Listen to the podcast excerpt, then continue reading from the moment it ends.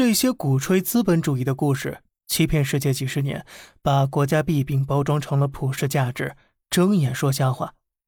第一个，美国小学校车很安全，号称全世界呀最安全的校车了，有必要吗？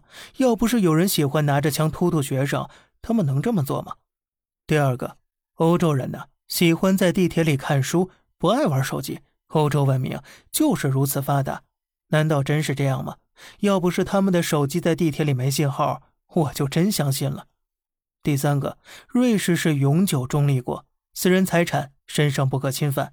要不是这次的俄乌冲突，瑞士啊，不知道还有割多少韭菜呢。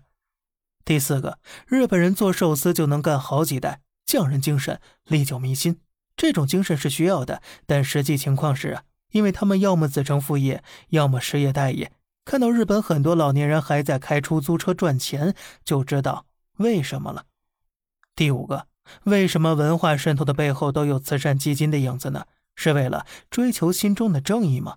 当然不是了，是因为不当狗腿子就不让你成立基金，不让你避税。生物战争靠病毒，文化战争靠渗透，而渗透最有力的工具就是讲故事了，因为呀，可以兵不血刃。让发展中国家的有钱人移民，顺便再把财富转移，洗劫人口和财富。好了，这里是小胖侃大山，每天早上七点与你分享一些这世上发生的事儿，观点来自网络，咱们下期再见，拜拜。